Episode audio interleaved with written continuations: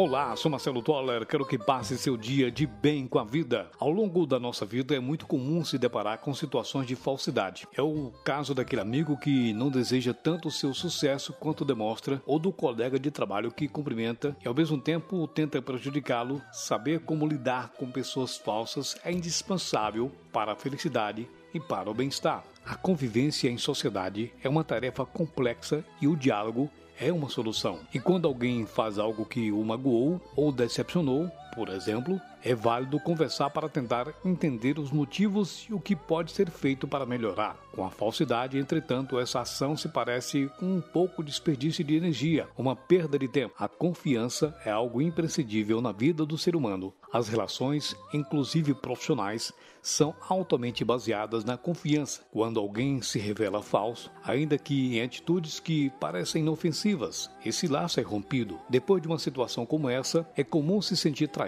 e, como resultado, é muito difícil retomar ao mesmo nível de relacionamento. Além disso, pessoas falsas ainda podem ser extremamente persuasivas. Na vida precisamos aprender a conviver. Se você perdeu a confiança, a recomendação é manter a distância após identificar alguém falso. Não seja grosso ou mal educado, mas limite as interações. Converse apenas o básico, como realizar cumprimentos por mera educação, e assim é possível diminuir o raio de atuação de conflitos.